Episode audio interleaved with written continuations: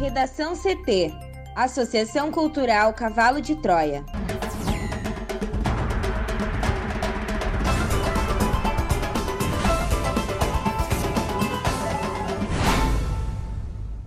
Olá, eu sou Amanda Hammermiller. E eu sou Thaís Uchoa.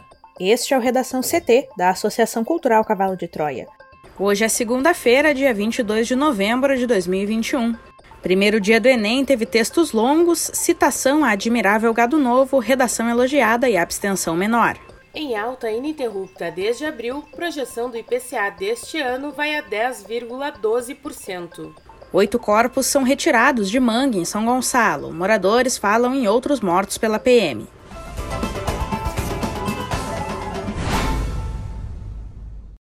A prova do primeiro dia do Exame Nacional do Ensino Médio, Enem 2021, teve trechos da música Admirável Gado Novo, de Zé Ramalho, além de canções de Gonzaguinha e Chico Buarque e de perguntas sobre racismo, escravidão, erotização da mulher e questão indígena. Única parte discursiva e uma das mais temidas do exame, a redação teve como tema Invisibilidade e Registro Civil, garantia de acesso à cidadania no Brasil. O assunto foi elogiado por especialistas. Segundo dados mais recentes, o Brasil tem cerca de 3 milhões de pessoas sem nenhum documento. De modo geral, a aplicação do exame ocorreu sem problemas pelo país. Houve contratempos pontuais, como em Teresina, em que candidatos precisaram trocar de local de prova após a fiação da escola onde fariam a prova ter sido furtada, ou em Maringá, no Paraná, em que a prova foi cancelada em um dos locais devido a quedas de energia. Foi o mesmo problema registrado em uma faculdade na cidade de Escada, em Pernambuco. Foram 90 questões de múltipla escolha divididas entre linguagens, códigos e suas tecnologias e ciências humanas e suas tecnologias.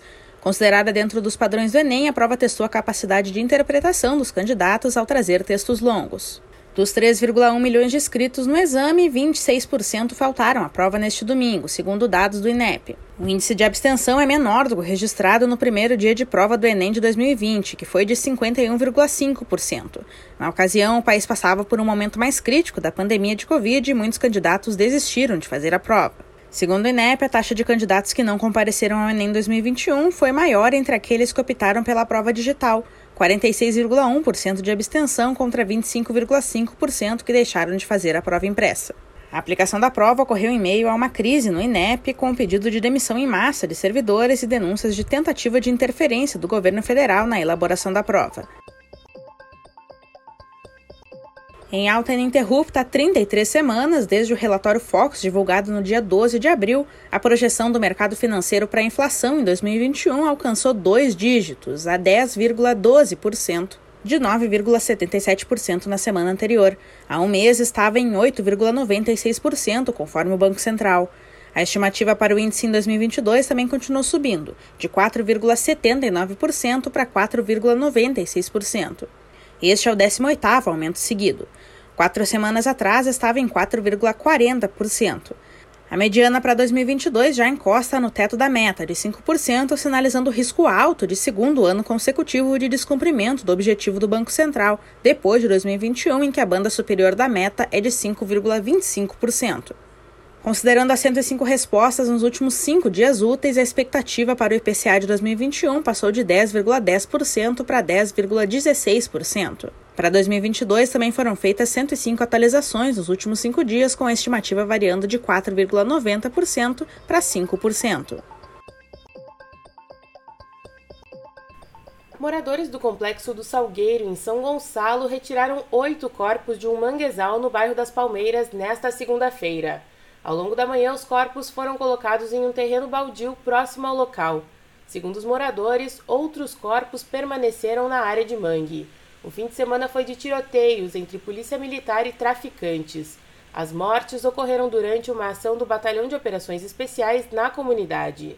Os incidentes começaram na madrugada de sábado, quando o sargento Leandro Rubens Pelger da Silva, de 38 anos, foi atacado a tiros por criminosos durante um patrulhamento em Itaúna, bairro vizinho às Palmeiras e também parte do complexo do Salgueiro.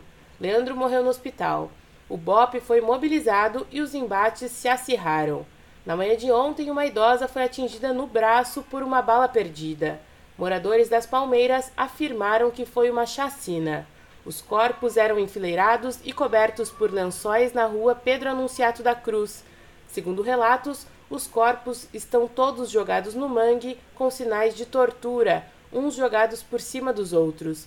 A Defensoria Pública do Rio de Janeiro afirmou em nota ter recebido relatos sobre a violenta operação no complexo do Salgueiro e comunicou o fato ao Ministério Público para a adoção de medidas cabíveis a fim de interromper as violações. Este foi o Redação CT, que é publicado de segunda a sexta, no início da tarde. Para não perder nenhuma edição, siga o podcast no seu aplicativo favorito ou acesse arroba Cavalo de Troia no Instagram e inscreva-se para receber no WhatsApp ou no Telegram. Uma ótima segunda-feira!